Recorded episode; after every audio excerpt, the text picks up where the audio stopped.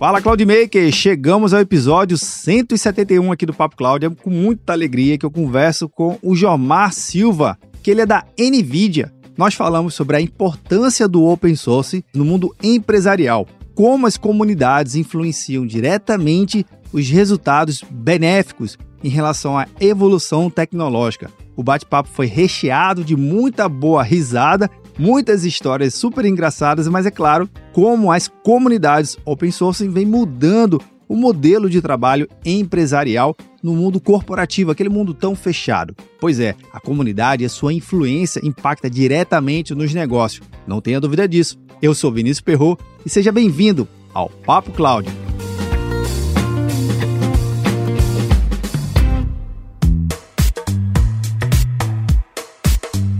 Falando de comunidades, eu também convido a você a ouvir o nosso episódio com o time da Red Hat. Lá a gente desenvolveu uma série chamada Conversas Abertas. É uma minissérie totalmente diferenciada que a gente conseguiu criar aqui através de vídeo, no canal do YouTube do Papo Cloud, transcrito 100% no site do Papo Cloud e também no seu agregador de podcast favorito, aí mesmo onde você está ouvindo a gente, em áudio, vídeo e texto, para facilitar o quê? A sua experiência. Venha descobrir como a Red Hat vem desenvolvendo soluções de ponta e ajudando hoje mesmo as empresas a melhorar os seus negócios. Link na descrição. E se você tiver qualquer dúvida ou comentário, manda aqui pra gente através do nosso grupo do Papo Cloud Makers. Link também na descrição. Se preferir, você pode mandar um WhatsApp aqui também. 81 97313 9822. Bora lá pro nosso Papo Cloud?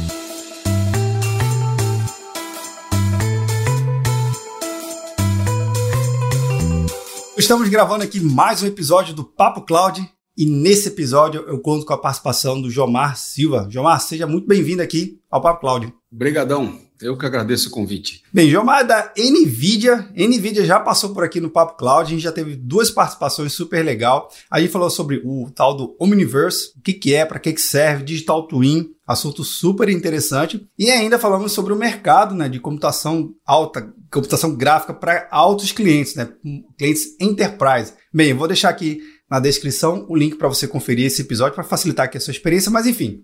Hoje vamos falar sobre o tal do desenvolvimento né? E o que, que de fato isso tem em correlação com o time da NVIDIA? Como é que vocês colaboram com a comunidade? O que, que isso de fato influencia para os negócios e para o mercado como um todo? O Jomar vai nos ajudar a entender esse mercado aqui de fato bem diferente. E uma coisa legal, falar de open source, né? Entender um pouco mais sobre o que, que de fato é open source. Enfim, é isso tudo que a gente vai falar aqui um pouco mais. Jomar, eu queria que você pudesse se apresentar também para o pessoal te conhecer, até chegar na posição atual da NVIDIA, por favor. Beleza, obrigado demais pelo convite. É, sou Jomar Silva, hoje eu sou gerente de relacionamento com desenvolvedores da NVIDIA. Sou engenheiro eletrônico de formação, mas trabalhei com software a minha vida toda e estava seguindo uma carreira de desenvolvedor, na época gerente de projetos de desenvolvimento de software lá por volta de 2001, 2002, quando eu conheci duas coisas que mudaram minha vida. Foi a comunidade open source de software livre e conheci o trabalho de comunidade. Né? Puxa, que diabo que é isso? Quando a gente volta no tempo lá atrás e lembra como é que era feito o marketing para desenvolvedor, foram feitas várias tentativas de abordar o desenvolvedor com estratégias de marketing tradicionais, né? Sim. E aí que acabou, que, que acabou acontecendo? Pô, o cara que é desenvolvedor pesado mesmo, ele não quer sair de onde ele está para ir para um evento, para chegar lá e ficar vendo palestra de marketing. E não quer ver PowerPoint, né? Não quer ver PowerPoint. Então, chegou uma hora que isso saturou lá atrás, se olhar o contexto do Brasil específico, né, década de 90, Sim. a gente tinha pouco acesso à informação, a internet estava começando a chegar por aqui, então basicamente se se informava em evento, né? Aí você chegava no evento, ah, vou assistir palestra da empresa X. Chegava lá, putz, era uma palestra de vendas, de marketing e tal. Acabou que os eventos começaram caindo pelas tabelas e começou a acontecer no mundo inteiro. Aí a galera resolveu testar o seguinte: não, vamos pegar pessoal de engenharia e levar para esses eventos, né? O que acontecia normalmente era aqueles caras que nunca saíram de dentro de um laboratório bem pesado de engenharia. O cara vinha pro evento, bicho, sabia tudo de tecnologia, ele só não tinha empatia e não sabia conversar com as pessoas. Então aí, é aí descambou, descambou pro outro lado, né? Que foi a galera que, putz, você vai pro evento, o cara te, te retia assim, quatro slides numa apresentação, depois ele entrava tão fundo no que ele estava falando que só ele entendia. E todo mundo ficava olhando para a cara do outro. E o pior é que vinha aquela pergunta, né? Alguém tem dúvida? Aí é O cara nem levantava a mão. Pois é, nesse meio tempo o que aconteceu foi que acabaram aparecendo algumas pessoas que conseguiam juntar as duas coisas. O cara falava bem, o cara Sim. empatia com todo mundo, o cara conhecia a estratégia, a ferramenta de marketing, mas não escancarava. E no final do dia era aquela palestra que você entrava, você saía, puta, que louco, quero testar isso aqui para ontem, né? E foi assim que nasceu a área de Developer Relations no mundo todo. Então ela tem três peças, ela é, ela é o cruzamento, né, é, de três coisas, né? Marketing, engenharia e comunidade, que é a parte importante, né? Porque hoje é, eu costumo brincar que se você olhar aí GPU, CPU sem software, são os aquecedores mais ineficientes que a humanidade já desenvolveu. Sem dúvida. Então, o que faz a mágica toda acontecer é software. E quem faz o software são os desenvolvedores. Sim. É, é, é a galera, a grande massa que está trabalhando no desenvolvimento o dia todo. Então, essa galera se ajuda muito, é uma comunidade que tem uma dinâmica de troca de conhecimento muito legal e diferente, né? E saber como falar com esse pessoal, saber fazer parte de fato da comunidade é algo que toma tempo. Sim. Né? E o mais interessante é, você só consegue fazer isso se você foi parte de comunidade. Então foi por aí que lá em 2002, 2003 eu descobri esse mundo novo, não existia nem esse nome. Desde então eu tenho trabalhado quase 20 anos aí, é, direto com comunidades de desenvolvedores de software. Durante mais de 10 anos foi trabalho voluntário, então eu, eu, fui ter meu primeiro, fui ter meu primeiro emprego formal nisso, literalmente 10 anos depois que eu tinha começado a trabalhar com comunidade. É, e é um negócio que eu adoro fazer. É basicamente ajudar as pessoas a aprender rápido uma tecnologia, entender a potencialidade dela e começar a usar ela no dia a dia, né?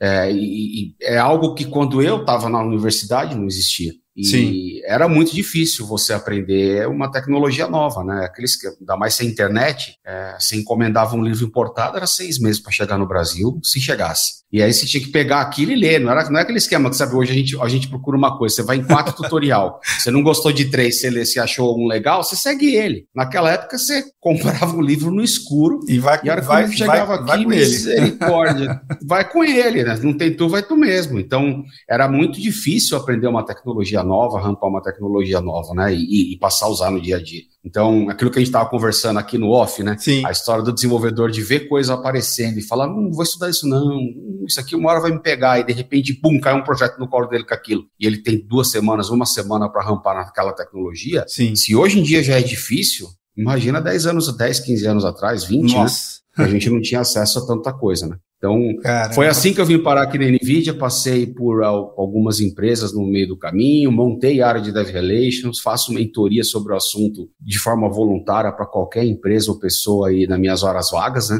E é um treco que eu, que eu adoro fazer, né? Descomplicar a adoção de tecnologia, porque no final do dia, assim, eu acho que a gente tem muito síndrome de impostor no Brasil. Ah. Tem muito desenvolvedor sensacional, inteligentíssimo, e que não acredita no próprio potencial. Então, o fato de eu conseguir, com o trabalho, muitas vezes, é, tirar um monte de, de estereótipo e paradigma das tecnologias, as pessoas falam: caramba, eu sou capaz de aprender isso. E aquilo ali vira mais um portfólio na, no set de facas dele de cozinha de, de, desenvolvedor. Cara, você estava falando de várias coisas aí que, que veio me, me resgatar a memória, né? Primeiro, você falou lá da década de 90, a gente não tinha a internet que a gente tem hoje, né? E até mesmo as relações entre pessoas na internet não era absolutamente nada a ver com que, o que é hoje. Então, mais na virada do, do, do, ano 2000, eu me lembro muito da questão de as comunidades que não tinham esse nome, que você relatou bem, elas se encontravam muito nos fóruns, né? Era muito fórum, o cara sacudia uma pergunta lá, e aí começava aquelas threads de debates, discussão, artigos, blogs, e ele ainda não estava nem,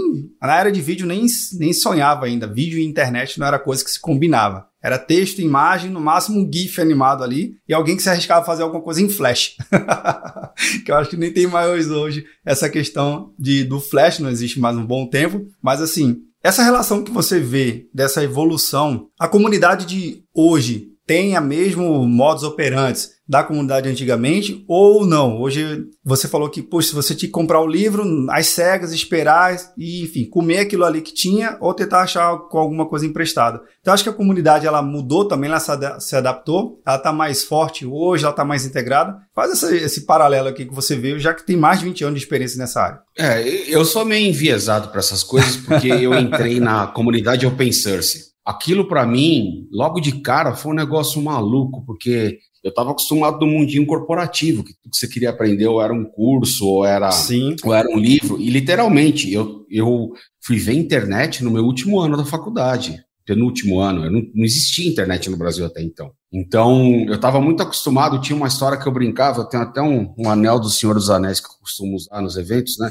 Era, era a história do My Precious, sabe? Era assim que funcionava. Então, o cara que detinha um conhecimento, nossa senhora, ele era. E aquilo era o ativo dele, né? Quando eu entrei pro, pro comecei a frequentar eventos open source e comecei a participar das comunidades ali, eu vi que era o contrário. Eu falei, puta merda, tem uns caras aqui que sabem um monte de coisa que eu não sei e tão louco para me ensinar. Eu vou fazer a mesma coisa. Na época eu trabalhava, uh, era especialista em gerenciamento de redes e monitoramento de servidor, etc e tal. E eu vi que a galera era maluca para aprender isso. Então, acabou que muito rápido a gente começou a trocar figurinha e assim, eu ia para um evento palestrar de um assunto e eu voltava conhecendo quatro. Olha. E aí eu começava a estudar esses quatro e descobria onde é que estavam as conexões daquilo com aquilo outro que eu conhecia e meu amigo fazia a mesma coisa e o outro. Então, assim, rapidinho a gente conseguiu, como comunidade, como grupo coletivo, né? É, absorver muita coisa que, que vinha de fora, que estava sendo desenvolvida, e, e, as pessoas começaram se envolvendo nesse processo de desenvolvimento. É, essa dinâmica de compartilhar, eu peguei a geração que não entendia isso. Ah. E o que eu acho louco, né, fazendo o fast forward para hoje, é, é quase o contrário. Hoje você dificilmente vai encontrar um estudante de ciência da computação, engenharia da computação, que tenha trabalhado com software proprietário. Porque na faculdade ele já começou a trabalhar com software livre, ele trabalha Sim. com open source, ele usa open source naturalmente. Compartilhar é, é, base do dia a dia dele. Responder uma pergunta no Stack Overflow, responder um treco num fórum, mandar um tutorial para um amigo, etc. Então, eu acho que a partir do momento que a gente conseguir inverter a lógica é, do que era o My Precious da tecnologia e passar a transformar isso no aprendizado coletivo, foi um ponto de inflexão para mim na inovação. E a gente olha o mundo hoje, o que tem de, de inovação em software, né? Sem isso nada teria acontecido e sem comunidade nada teria acontecido. Então, eu acho que a grande diferença das comunidades do passado para hoje é que hoje já se tem como padrão compartilhamento. Então, participa de comunidade pessoa que é aberta a compartilhar, aprender e ensinar. E a maioria hoje aprende a fazer isso na faculdade. Então a galera já sai com uma pegada completamente diferente do que era no passado. Sobre comportamento, eu acho que hoje as comunidades são muito menos tóxicas do que eram no passado por conta de mudança cultural mesmo. Ponto positivo aí. Hoje a gente já tem, eu acho que um grau de ética e um grau de do que é aceito e do que não é aceito dentro dessas comunidades de desenvolvimento que é muito legal, sabe? É, é um, hoje é um lugar de respeito, de inclusão, é um lugar em que todo mundo é bem-vindo, é um lugar que pergunta idiota não existe, é um lugar em que discriminação de raça, de cor, de gênero uh, não existe. Então, evidente, não existe a utopia minha, né? Mas Sim. hoje isso é extremamente cobrado das pessoas. Então não adianta. Quem, o cara pode ser um gênio, o cara pode ser o maior especialista numa coisa. Se ele não tiver um padrão ético de comportamento, ele não vai ser aceito nas comunidades mais legais. Isso para mim é genial porque isso traz inclusão. Sim. Isso traz inclusão, isso traz cada vez mais pessoas para o mundo da tecnologia e a coisa legal que eu acho que existe na indústria de software, né, que é diferente de muitas outras, é que tradicionalmente na indústria de software, muita gente que está nela hoje não é oriundo dela. São pessoas formadas em outras coisas, em economia, em marketing, em administração. Verdade. Em, eu, eu, já vi dentista, médico que largou e veio trabalhar com software. Então, essa profusão de backgrounds e de conhecimentos é um negócio muito interessante porque traz uma riqueza e uma diversidade muito legal. E quando a gente fala de open source especificamente, que foi como, como quando começou, o primeiro choque que eu tive trabalhando com essas comunidades foi perceber o quanto aquilo estava me enriquecendo como pessoa, trabalhar em desenvolvimento de projetos com gente do mundo inteiro. Sim. Porque aí você começa a ter contato com outras culturas, você começa a ter contato com outros valores, você começa a entender como é que as pessoas em outros lugares pensam diferente daqui o porquê. Então, de forma geral, né, eu acho que hoje as comunidades, elas, os desenvolvedores, né, a galera que trabalha com tecnologia, compartilha desde o berço, entre aspas, né, então assim, já entra na faculdade com essa cabeça de compartilhar e eu acho que a toxicidade dessas comunidades tem caído muito e tornado elas lugares muito, muito mais legais para você estar, para você interagir, para você poder falar, se expressar, etc. Ainda existem pontos fora da curva aí para o bem Sim, e para o mal. Normal. Né? Mas eu acho, eu acho que hoje assim é um ambiente muito mais sadio do que já foi no passado. E esse que é o complicado de, de trabalhar com relacionamento com desenvolvedores, porque não existe uma regra que diga toda a comunidade se comporta assim. Sim. Cada comunidade tem um código de ética escrito e um que não é escrito. Cada comunidade tem uma organização que às vezes está escrita, às vezes não está. E cada comunidade tem uma dinâmica completamente diferente. Então, conseguir, para conseguir entender isso, você de fato tem que ser parte do que você está fazendo. Exato. Então não é aquela história, sabe, de não, vai ali fazer uma palestra, você sobe no palco, não fala com ninguém e volta. É, hoje, é. hoje os convites, os convites vêm por conta dessas amizades do passado, Sim. do passado remoto, do passado recente. Então é muito mais do que é, subir num palco e fazer uma palestra, né? Muita gente brinca, ah, o que você trabalha fazendo palestra? Pois Vai é, né? nessa. Né? É que às vezes, a, a, às vezes, para você fazer uma palestra de 40 minutos, teve 16, 20, 30 horas de preparo de material. Ou às vezes 20 anos de carreira, né? É, um pouquinho, né? Você brincou do quem sabe faz ao vivo, né? É. é. Quando, quando, quando aconteceu a pandemia, eu tava. Eu tinha acabado de trocar de empresa e eu estava montando uma área de Dev Relations, né? E eu lembro que eu fui contratado e o cara falou, cara, a gente tem um auditório legal pra caramba no escritório que a gente não inaugurou ainda. Fizemos um estúdio lá para poder gravar vídeo, tal, tal, tal. Não, vai, vai, vai. Foi bem na semana da quarentena ali. Nossa. Esses 15 dias fechado, no máximo um mês, depois a gente vai para lá. Hum. Eu trabalhei dois anos e pouco na empresa, eu nunca pisei no escritório. Então, aí a gente teve que se reinventar. Uhum. Que diabo é isso de fazer live? Como é que funciona essa história, como é que eu chamo as pessoas, Nossa. com quem que eu converso, como etc, é que eu vejo, né? né? É, é, foi, foi muito, foi muito, muito maluco, assim, algo muito experimental. É, eu, eu brinco que é, como alguém que adora fazer palestra, encontrar gente, etc. Sim. É, a pandemia me cegou no começo, porque assim eu estava falando para uma câmera no meu quarto, eu não estava no evento. Mas a hora que eu olhava do outro lado, eu falava, caramba, tem duas mil pessoas ali. Opa. Que negócio louco é esse que está acontecendo, Como é que é entendeu? Isso? e aí acho que vem a importância das outras coisas que eu falei, né? Quem são Sim. essas pessoas que estão lá? Ah, antes eu ia fazer um evento em São Paulo, era a galera de São Paulo. Eu ia fazer um evento em Salvador, era a galera de Salvador. Você abre a câmera e você está ao vivo na internet, você não sabe quem está do outro lado. Exato. Você não sabe onde as pessoas estão. Então, se policiar com uma série de coisas, ainda mais ao vivo, né? Sim. Foi um aprendizado muito grande. E é o que eu falei, a gente conseguiu isso em comunidade. Não foi um gênio da lâmpada que falou é assim que faz live para tecnologia. Cara, a gente trocava experiência pra caramba. Puta, testei esse modelo, testei aquilo, explica fizemos mim, isso, fizemos, troca. explica para mim, fizemos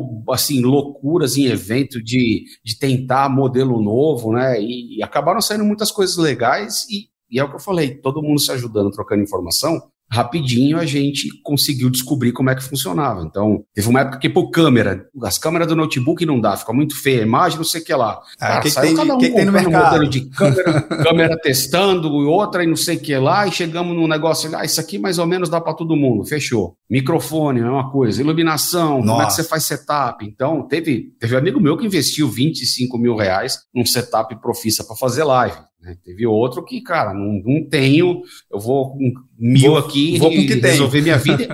e resolveu, e resolveu, conseguiu fazer o que Exato. precisava, né? Então, acho que essa troca ela vai além da tecnologia em si. E trabalhar com relacionamento com desenvolvedores é muito isso, sabe? É, é, é, é sentir a dor, é sentir a dor do cara. Então, pô, se eu vou ensinar ele a usar uma biblioteca nova, vou ensinar ele a usar uma tecnologia nova, eu preciso usá-la primeiro. É a história do eat your own dog food, Sim. sabe? É, eu tenho que usar e olhar para aquilo e falar, putz, esse negócio aqui não tá bom ainda não, mas beleza.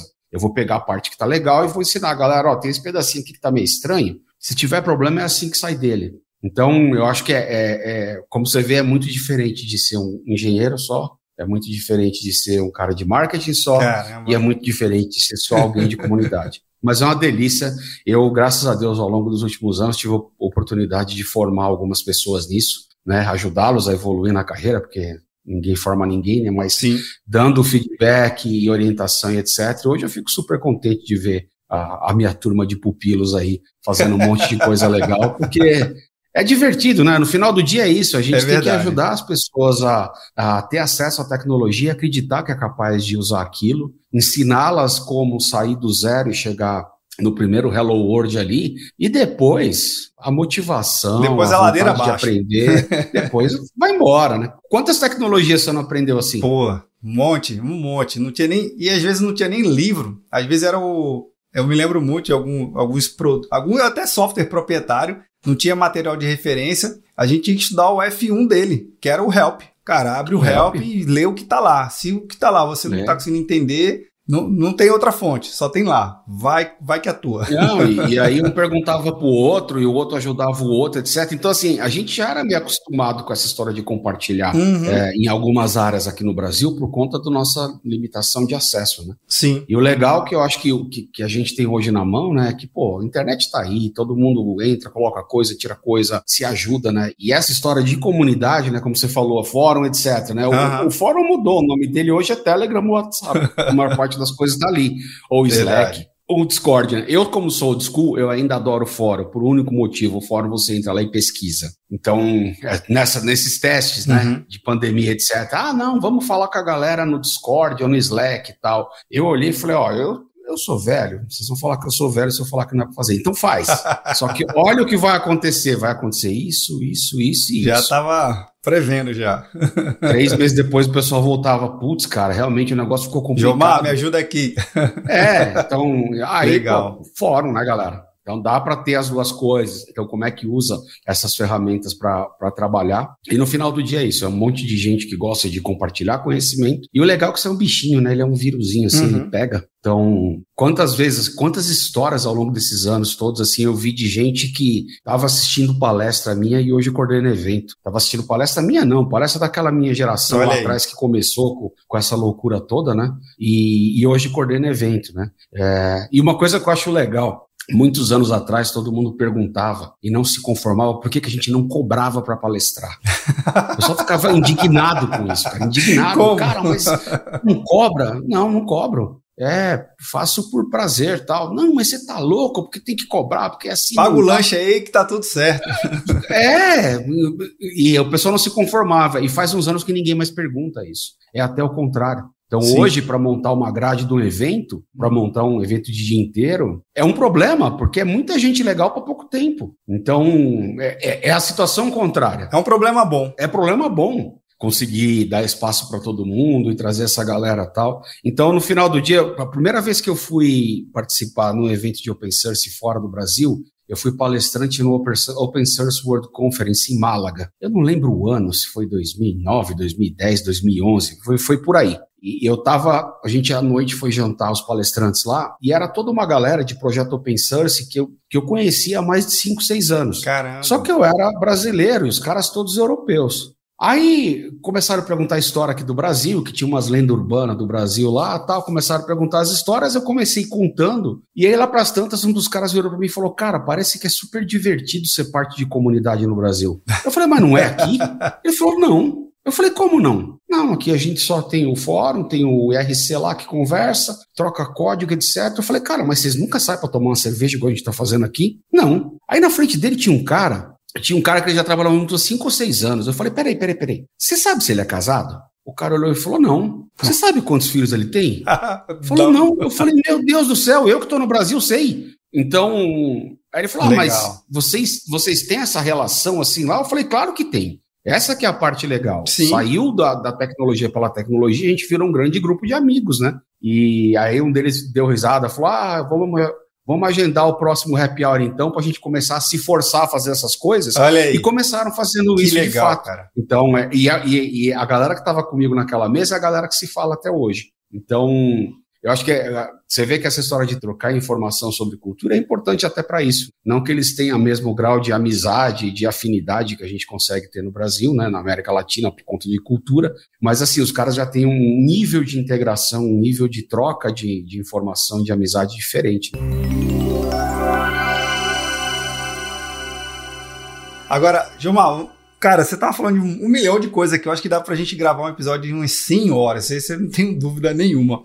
Mas tu comentou um negócio lá atrás que eu tenho essa dúvida já há um bom tempo. E que é justamente associado à evolução do hardware com o próprio desenvolvimento, né? É, a gente vê pegar o caso da NVIDIA, né? A NVIDIA lançando produto atrás de produto, soluções novas, GPU nova. E eu me lembro das primeiras, né, as primeiras GPUs lançaram, era uma coisa assim incomparável com o que tem hoje, né? Hoje a gente fala de milhares, até dezenas de milhares de, de núcleos de processamento e técnicas diferentes. Mas o que, que basicamente empurram uma coisa a outra. Você comentou que o hardware por si só não é nada se não tiver um software associado.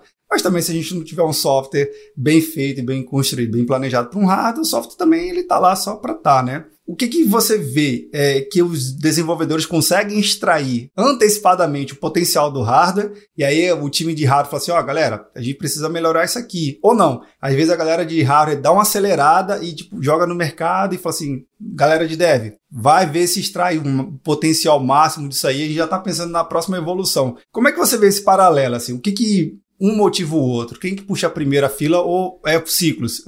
é exatamente essa simbiose que você falou. Legal. Quem começou, eu não, não tenho ideia como é que foi que meio galinha e ovo.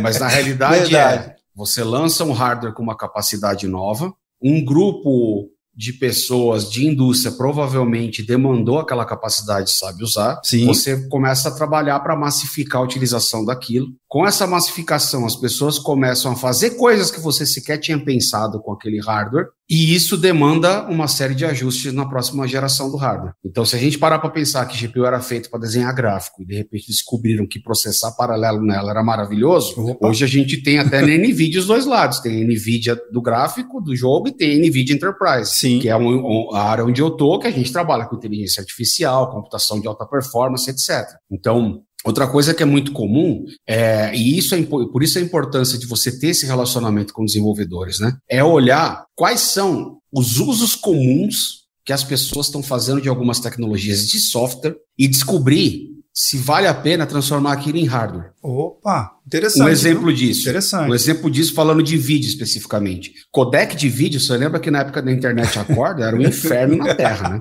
Que você tinha que ter 25 players diferentes, 40 codecs, etc e tal. O que, que foi acontecendo com o tempo? Se monitorou quais eram os codecs mais utilizados, o que, que o pessoal estava usando, teve uma linha de desenvolvimento de padrões, de coisas novas e etc e tal. Hoje em dia, tudo isso que era software que você tinha que instalar está dentro da tua GPU, está dentro da tua CPU, virou hardware. Sim. Então você não precisa mais instalar esse monte de coisa porque o hardware está resolvendo esse problema. Então, essa relação entre desenvolvedores de software e desenvolvedores de hardware, ela é fundamental porque ela é uma via de mão dupla. Então, quando a gente, do ponto de vista de hardware, olha como o pessoal está usando software nele, a gente começa a ter insight do que mudar Quer dizer, o que está sendo gargalo no software hoje? Putz, tal coisa está sendo um gargalo. Pô, dá para a gente puxar isso para dentro do hardware? Ou então, qual é a grande percentual de utilização hoje de software nas aplicações? Pô, tá dando um trabalho enorme para fazer gestão disso, gestão daquilo, uh, e etc e tal. Pô, como é que a gente transforma isso em hardware para deixar isso transparente e mais fácil de usar? E pelo outro lado, a galera às vezes olha um pedaço de hardware novo, fala, hum, deixa tá eu ver isso para essa coisa, né? Deixa eu tentar fazer uma loucura aqui e botar para outra. E aí isso abre um novo, novo campo. Então, essa troca de informações entre desenvolvedores de hardware, desenvolvedores de software, principalmente desenvolvedores de plataformas, ela é extremamente é, fundamental para que a indústria da inovação continue é, girando cada vez mais. Né? E por isso que a gente vê essa velocidade maluca de crescimento e desenvolvimento das coisas. Você pegar a área de inteligência artificial, é, quando você coloca as curvas de crescimento de complexidade Sim. de redes neurais para vídeo, ela é uma reta é, bem inclinada. Para voz, para NLP, ela é assim. e a gente tem um gráfico na NVIDIA que a gente compara isso com a lei de Moore. A lei de Moore fica aqui embaixo, assim. Já quase não vê a curva dela porque a complexidade aumenta muito mais do ponto de vista de aplicação de software. E olhando para a IA especificamente, isso acaba acontecendo por conta dessa, dessa inovação que eu te falei. Então, uma coisa recente que aconteceu faz, sei lá, meses agora, né? Existe uma tecnologia para processamento de linguagem natural chamada Transformer. Ela que evoluiu grande parte do que está sendo feito, que foi um salto gigantesco de, de processamento pra, de linguagem natural. Faz uns meses, os caras olharam para aquilo e falaram: se você olhar na essência desse problema, isso aqui pode me resolver um problema em processamento de vídeo. E aí tem uma galera que está pegando a tecnologia que foi feita para processamento de linguagem natural e começando a testar ela em alguns casos de vídeo. Eu não tenho dúvida nenhuma que isso vai dar certo. Sim. E a hora que isso der certo, vai ser um salto de inovação em cima de processamento de visão computacional, etc., né, que começou com base no que o pessoal aprendeu com linguagem natural. E eles começaram com base no que tinha sido estudado antes para processamento de vídeo. Então, essa, é, essa interação entre os grupos E essa troca de conhecimento é que consegue fazer a gente ter esse salto enorme de desenvolvimento de tecnologia que a gente tem nos últimos anos. Né? Essa evolução, Jomar, que você fala, então a, a base estrutural é o open source, porque, pelo menos é o que eu enxergo, né? A partir do momento que eu tenho a comunidade, eu tenho o meu código que está disponível para ser analisado, evoluído, compartilhado, enfim. É dali que vai sair, enfim, direcionamentos do mercado que ninguém sabe essencialmente quais serão, mas sabe que a partir dessa possibilidade é que vai, vai se criar novos mercados, novos produtos. Então, o open source, é, ele eu, é, a, vamos dizer assim, é o que a cola que conecta tudo isso, mundo é. físico, mundo virtual, gente, o mundo inteiro, e daí impulsiona, seria isso? Eu não tenho dúvida nenhuma. É, o open source, para mim, foi o grande, o grande catalisador de todas essas inovações. Não existiria cloud computing hoje se não tivesse Linux. Não existiria Linux sem toda essa história do movimento open source. E cloud computing não é só Linux, né? Sim. Cloud computing é muito mais coisa, mas as camadas de abstração que a gente está conseguindo fazer com software em cima de hardware, se você olhar, é tudo open source. É tudo com base em open source. Por quê? Porque é mais gente pensando. Um dos fundadores da Sun dizia o seguinte: não importa o tamanho da tua empresa, lá fora é sempre maior que aqui dentro. Nossa. Então, a probabilidade de que você pode ter muito dinheiro, mas a probabilidade de que a pessoa mais genial vai estar trabalhando para outra pessoa é enorme. Então a capacidade de inovação de uma empresa não é mais somente a sua capacidade de criar inovação, mas a sua capacidade de se conectar em rede, encontrar a inovação onde ela acontece contribuir com o seu desenvolvimento, mas rapidamente se apropriar daquela inovação para dentro. E aí você dá um salto de qualidade com o teu produto. Uhum. Para mim não é um ciclo, é uma espiral, porque cada vez que você dá a volta na espiral, ela aumenta. Então é isso que a gente vê, que eu entendo, né, hoje com open source, né? Vamos pegar a inteligência artificial, é tudo em torno de open source. Os principais projetos de inteligência artificial, as pesquisas que são feitas, grande parte delas são abertas depois. As principais topologias de redes neurais que a gente tem são abertas. E é com base nisso que você faz a evolução. Então ninguém sai do zero. Eu pego uma topologia de rede neural que você criou, eu olho para ela e falo, putz, mas e se eu colocar um negocinho a mais aqui, será que evolui? Sim. E a hora que eu faço isso e compartilho, o outro cara olha o meu e fala, putz, eu tinha pensado numa outra coisa, mas essa que ela fez é legal, vou colocar em cima. Massa. Então esse compartilhamento de conhecimento é que faz com que a gente consiga avançar muito rápido. Né? Em determinadas épocas, a humanidade faz isso com muito mais propriedade. Com o começo da pandemia, eu vi um relatório do, uh, do GitHub, se não me engano, do começo do ano passado, do meio do ano passado, né? Mostrando a quantidade exponencial de crescimento de projeto na pandemia. E o interessante é que esses projetos eram em Python e tinham como tag Covid. Tá. Bom, se era em Python e tinha Covid, o que, que a galera estava fazendo? Usando ciência de dados e inteligência artificial para tentar resolver o problema de Covid. E de fato tem um crescimento exponencial Sim. nisso. Então você vê que muita gente parou o que estava fazendo para falar, cara, como é que eu ajudo nessa história? E aí é aquela história, é um, é um trabalho de formiguinha enorme que vão criando bibliotecas, vão criando repositórios, vão criando coisas pequenas que de repente alguém junta aquilo tudo e aí a gente tem uma inovação é, disruptiva. Então, Caramba. se pegar a história dos principais projetos open source, né, grande parte deles é, foi, foi nessa base. Trabalho de pouca gente, trabalho de formiguinha, que de repente alguém chega lá, começa a juntar aquela história inteira, aquilo vira uma coisa maior e vamos todo mundo construir essa coisa maior. Caramba, muita coisa pra gente falar, muita coisa. João, eu queria puxar um assunto aqui para um lado que é interessante. Beleza, quem tá acompanhando até agora, aqui vendo ou nos ouvindo, tanto faz, né? A experiência aqui é, é omni, onde você quiser você pode estar acompanhando o episódio. Assim, tá, Vinícius, mas eu entendi, eu entendi a, a questão da comunidade, realmente estou entendendo, estou entendendo a questão do posicionamento da NVIDIA, mas como é que isso tudo se conecta? Como é que a NVIDIA ajuda, de fato? É pegar o, é pegar o Jomai e colocar lá na frente de um palco, ou tem uma série de outras coisas que beneficia e que faz com que ou os desenvolvedores mais, mais antigos a começarem a olhar e não que não conhecia a comunidade da NVIDIA, que eu acho difícil, até mesmo a galera mais nova que quer entrar, poxa, eu gostei, mas e aí? O que, que eu faço, né? Qual é o próximo? O que, que é NVIDIA de fato? Qual é o site? Qual o caminho para a gente poder a, a, a, colaborar e entender como é que a gente pode contribuir com esse universo todo? Não, excelente. A, a porta de entrada, developer.nvidia.com, é o nosso site para desenvolvedores. Você entra lá, cria uma conta gratuita e ali dentro vai encontrar um monte de coisa. Então lá dentro vão estar os nossos fóruns. A gente tem um portal, galera, que eu costumo apelidar de Nerdflix, que é nvidia.com/on-demand. Ali Bem dentro, nerd mesmo. vocês terem uma ideia, cara, no último evento que a gente fez em março, foram 800 palestras que foram parar nesse repositório. Puts. Tem tudo que você puder imaginar de aplicação de inteligência artificial, computação de alta performance, criação de mundo virtual e etc. Porque tem muita coisa que a gente vê no dia a dia na NVIDIA que as pessoas ainda acham que é ficção. Mas já existe, já está sendo feito. Então, nesse site vocês vão encontrar tudo. Ah, eu quero saber como fazer avatar virtual, tem lá. Quero saber como fazer inteligência artificial aplicada em pesquisa do câncer, vai ter lá. Quero saber como trabalhar com visão computacional em dispositivo embarcado, tem tudo lá. Então é muito conteúdo, a gente tem muito blog com informação, muito tutorial. A NVIDIA hoje tem mais de 150 SDKs e mais de 500 bibliotecas, e Caraca. muito disso é open source. É open source. Você pega grandes frameworks da NVIDIA, como o Triton, que é para inferência e inteligência artificial open source. Sim. O Rapids, que é para ciência de dados, é open source. Se eu começar a contar aqui, eu vou ficar até o ano que vem. Então, muita coisa é open source, muita coisa com, com os repositórios de Git aberto. E uma dica para todo mundo: nós temos um treco chamado NGC, ngc.nvidia.com, que ali dentro a gente disponibiliza imagem Docker, containers prontinhos para usar das principais tecnologias que a NVIDIA trabalha. Detalhe é o seguinte: existem containers para você estudar, existem containers para demo e existem containers para produção. Opa. E quando a gente publica um container lá, não é só o software que está otimizado, é o stack do container inteiro. Então, um exemplo disso é um container que a gente tem de TensorFlow. Quer pegar a versão mais atual do TensorFlow com o maior número de otimizações possível para trabalhar com GPU, não precisa nem se matar.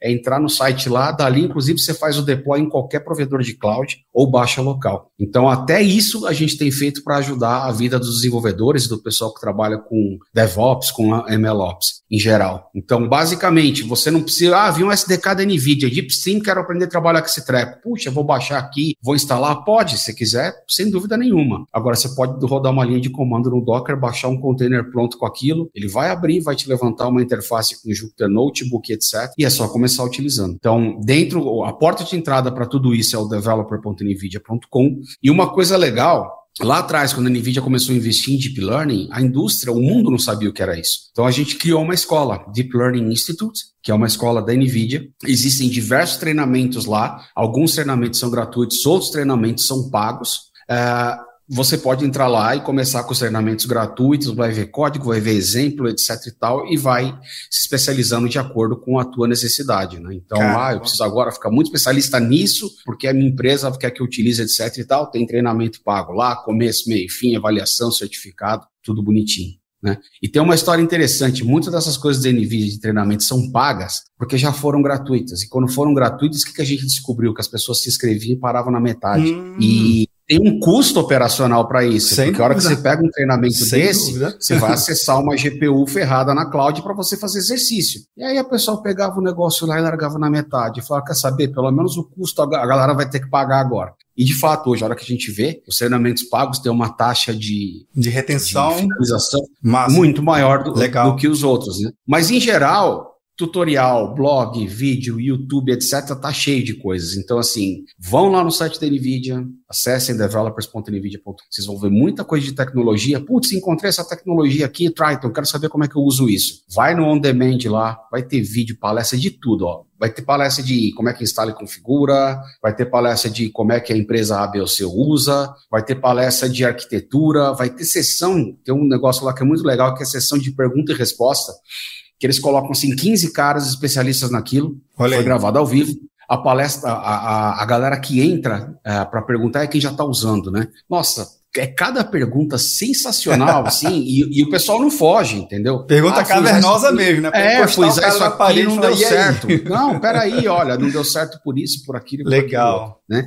E de novo, né, o que a gente falou lá da história da, da simbiose do hardware com software, né? Para que, que serve um fórum que tem lá dentro do Developer.nvidia? Primeiro, para a gente responder a pergunta e a pessoa poder entrar lá e, e pesquisar. Será Sim. que alguém teve mais esse problema? Entra lá, pum, normalmente vai ter lá mais gente com o problema discutindo e como é que resolve, mas o mais legal legal. É dali que a gente acaba tirando features que precisam ser evoluídas para priorizar, features que precisam ser desenvolvidas porque muita gente precisa, e qual tipo de conteúdo a gente tem que produzir para clarificar coisas que são comuns. Por exemplo, 10 pessoas entram e perguntam como usa tal coisa numa biblioteca. Vamos gravar um vídeo sobre isso? Vamos fazer um tutorialzinho para explicar como é que é? e aí, como resposta do fórum, a gente aponta para o tutorial, Pronto. Próxima Resolvido. pessoa que está lá e perguntar, aqui, está resolvida a história aqui. Tá? Então, esse trabalho de comunidade é extremamente importante. Ali é a porta de entrada das comunidades, eh, para as comunidades da NVIDIA. E ali, meu, dá para entrar lá sem saber nada de inteligência artificial. Vão ter os cursos assim introdutórios. Tem um curso do Deep Learning Institute, que é o primeiro curso, chama Deep Learning Fundamentals, é gratuito. É muito legal esse curso. Muito. E ó,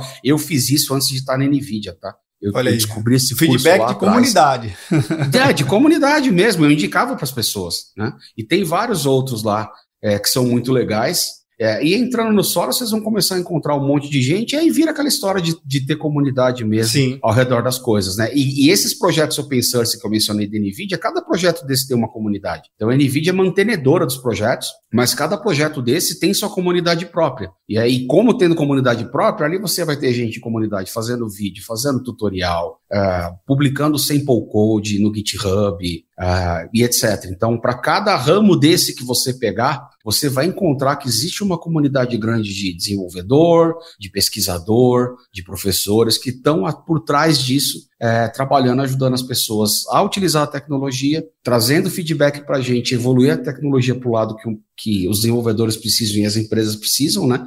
E aí você vai criando um ciclo virtuoso, que é essa espiral que eu falei, né? Cada vez que você dá uma volta nela, a evolução do que você conseguiu fazer do ponto de vista de hardware, de software e principalmente das pessoas que vão utilizar aquele hardware com aquele software é gigantesco. Sensacional, cara, sensacional. Meu amigo, seguinte, a gente tem muito bate-papo ainda para rolar, mas eu tenho que chegar ao fim aqui do episódio. Mas eu, antes de encerrar, eu sempre faço uma pergunta aqui aos meus convidados que busca a sua visão não necessariamente técnica, mas o seu sentimento, do que, que você acha e pensa sobre o tema e que acaba criando um grande pano de fundo aqui no nosso tema do episódio, né? Então vamos lá. Para o Jomar, o que, que é a computação em nuvem? É o computador de outra pessoa. Mentira.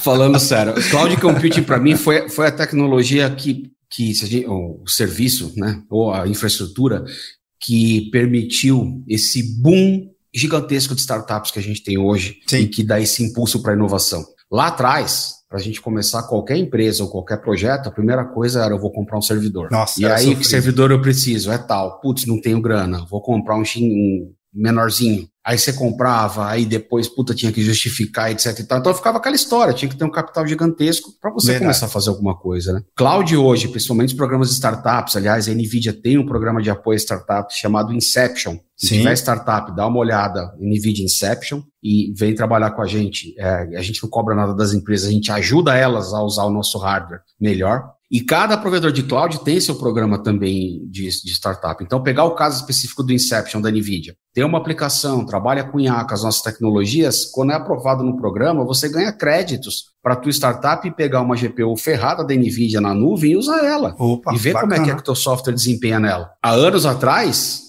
você ia ter que comprar uma GPU dessa que precisa de um servidor que não é qualquer um para colocar, dependendo do modelo. Então, a computação em nuvem, a primeira, a primeira coisa disruptiva para mim foi o acesso que a isso deu a empresas e a inovadores no mundo todo para poder, de fato, colocar algum MVP no ar, colocar alguma coisa funcionando de verdade e depois escalar isso de acordo com a sua demanda. Essa Nossa. é a segunda coisa importante, né? É a escalabilidade que as aplicações de nuvem te permite, e aí muito open source, como todo mundo sabe, por trás dessa história toda, né? E eu acho que a gente, cedo ou tarde, vai chegar num ponto em que essas tecnologias de nuvem vão de fato entregar aquele supra-sumo do sonho, que é abstrair completamente o mundo da arquitetura e da complexidade computacional operacional. Quando eu vejo tecnologias como o Lambda da AWS, é tudo que eu, como desenvolvedor, sempre quis na vida. Eu quero escrever um conjunto de funções eu quero botar e dizer como é que elas vão se interagir, Simples cara, eu não assim. quero saber de, de RAM, de ROM, de storage, de nada. Alguém vai cuidar desse rolê todo aí para mim, eu assino o cheque no final do mês lá e eu sei quanto eu cobro do meu cliente eu consigo montar o meu negócio, sem ficar me preocupando se eu tenho que preparar um servidor para mil requisições ou para 50 mil ou para um milhão, porque isso escala naturalmente. Então, eu acho que esse acesso que Cloud Computing deu à inovação é, funda foi fundamental para esse boom que a gente tem, ainda está tendo de startups. Né? Ah, o fato de é, as tecnologias de cloud ocultarem ou, ou reduzirem o trabalho operacional e porque não é fácil manter um servidor é, no ar. Não é. E, e, inclusive agora por causa dessa história de segurança, né? Eu sou da época do tá funcionando no Mesh. Você instalar um servidor lá com a versão X de sistema operacional. Hoje, hoje é um risco do Não caramba, punha mais se a mão.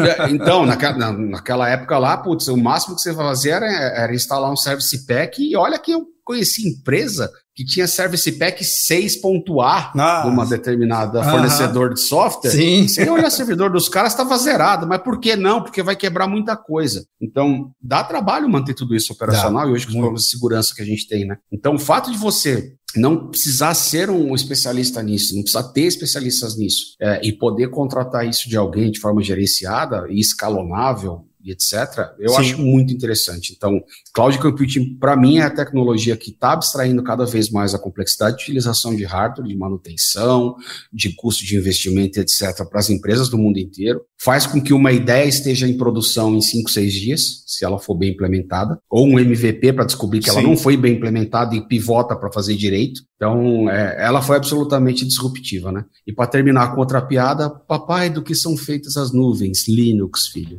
Tudo Linux. pois é, tu começou bem e terminou melhor ainda, né? Obviamente, falando que é nada mais é do que o computador de outro, e sim, é baseado em toda a estrutura de Linux. Mas, cara, adorei o bate-papo aqui, Jomar. Foi super divertido. Já fica aqui meu convite para voltar mais vezes e a gente falar mais especificamente de algumas ações que a comunidade vem desenvolvendo. Eu acho que, inclusive, é esse papel aqui do Papo Cloud, a gente conseguir levar a informação de uma forma mais simplificada, tanto para o time técnico quanto para a área de negócio. Mas, cara, obrigado aí pelos insights, sucesso e até a próxima. Brigadão, conta comigo. Você viu que o gordo gosta de falar, né? Então, se quiser bater papo, é só chamar. Bacana, fechado. Bem, e você aí que nos acompanha, vendo ou nos ouvindo, esse bate-papo não termina por aqui, a gente continua discutindo lá no grupo do Papo Cloud Makers. Link na descrição para facilitar aqui a sua experiência. Obrigado pela sua participação e audiência. E aí, tá na nuvem?